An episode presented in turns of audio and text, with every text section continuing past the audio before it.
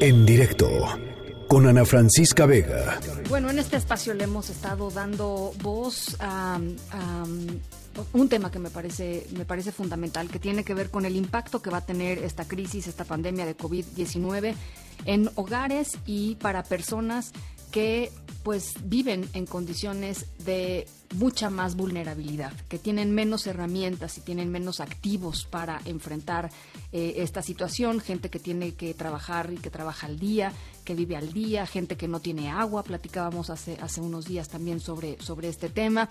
En fin, eh, ¿qué, vamos a hacer? ¿Qué podemos hacer? Eh, como, por supuesto, autoridades tienen una responsabilidad primaria en, responder esta pregunta, pero también, también estas respuestas pueden venir de, de, muchos otros lugares de solidaridad y de empatía. Por eso queríamos platicar con Ricardo Fuentes Nieva, director ejecutivo de Oxfam México, porque Ricardo, tú tienes pues algunas ideas, digamos, al respecto, al respecto de esto. ¿Cómo estás? Muy buenas tardes.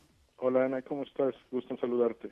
Igualmente, platícanos un poquito cuál es tu perspectiva, cuál es tu percepción de, esto.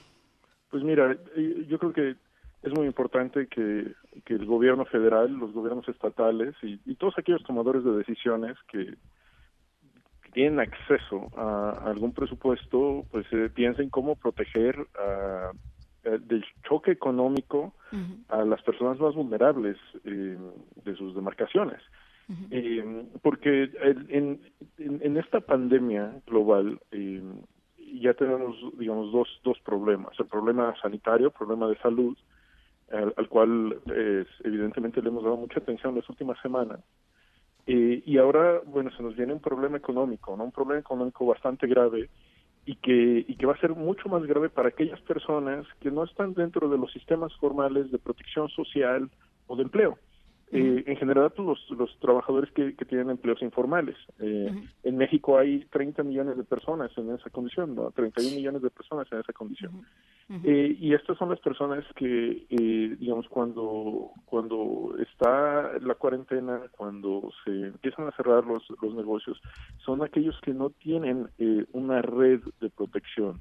Eh, y que y que digamos en, un choque tan masivo como el que el que estamos viviendo eh, pues se, convierte en un problema social enorme no y que tiene que ser atacado por el Estado eh, y que tiene que ser digamos de alguna manera resuelto a través nosotros lo que estamos proponiendo desde Oxfam México son transferencias no condicionadas temporales. Eh, es decir, eh, identificar eh, cuál es la mejor manera de llegar a la mayor proporción de esta, de esta población, utilizar recursos públicos, si es necesario generar deuda pública, este es el momento para generar deuda pública. O, para cancelar los macroproyectos o, o no, Ricardo.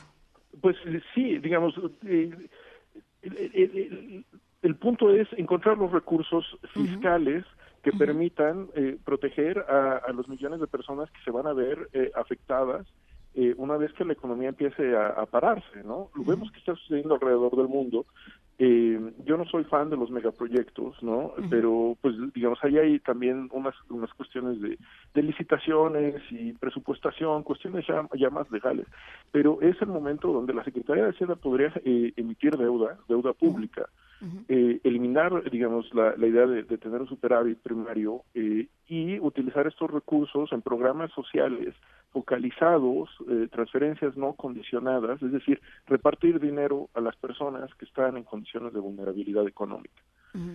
Y eso es muy importante porque es, es bien sabido es, bien sabido en otras experiencias que estos choques pueden meter a la gente en trampas de pobreza. Es decir, las decisiones que tomen las personas que se dan en estas condiciones de vulnerabilidad hoy pueden llevarlos a tomar decisiones que tengan eh, efectos permanentes.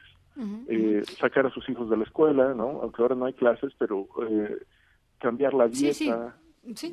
O sea, digamos, decisiones de, decisiones de vida con consecuencias brutales para el desarrollo de una familia, ¿no? De una, permanentes, permanentes. Y, lo que lo que es un choque de, digamos, dos meses o tres meses, lo que dure esta contingencia, se convierten en tragedias de vida, ¿no? Muchas veces incluso eh, se heredan eh, las consecuencias de estas de estas de estas decisiones.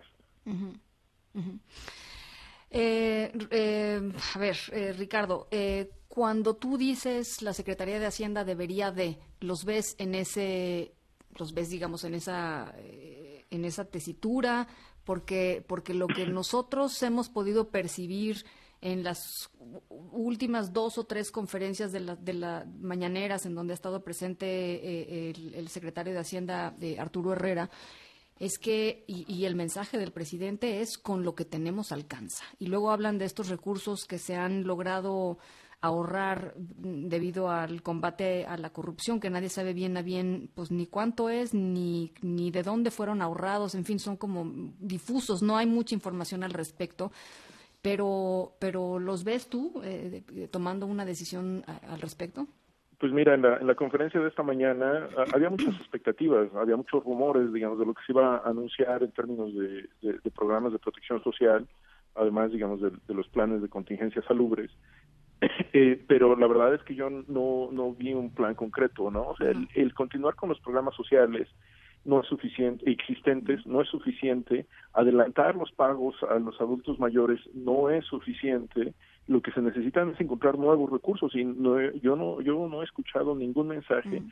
sobre la voluntad política mm. de este gobierno para encontrar esos recursos adicionales para proteger a los millones de personas que tienen empleos informales y que se van a ver muy afectados eh, en, en, esta digamos en este contexto no hay una cosa que a mí me preocupa muchísimo que es esta esta dicotomía falsa eh, y a mí me parece una dicotomía falsa de que digamos o sea tenemos que elegir entre proteger la salud de las personas que están en condiciones de vulnerabilidad económica o, o proteger su ingreso que ellas tienen que decidir entre arriesgarse a exponerse al virus o, generar el ingreso para vivir.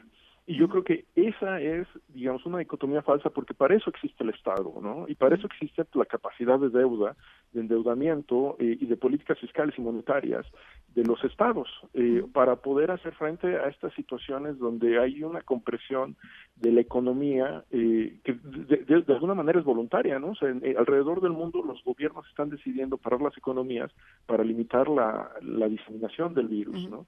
Pero al mismo tiempo los gobiernos alrededor alrededor del mundo están tomando decisiones para que el impacto económico eh, pues eh, no no sea muy grande no sea sea un impacto temporal y que sea un impacto manejable y evitar esta falsa dicotomía no de elegir entre me enfermo o, o no tengo ingreso para llevar mi pues vida diaria es, un, es, sí, es, es, tremendamente injusta. esta dicotomía no tendría por qué ni siquiera, siquiera existir, digamos, ¿no? En, el panorama.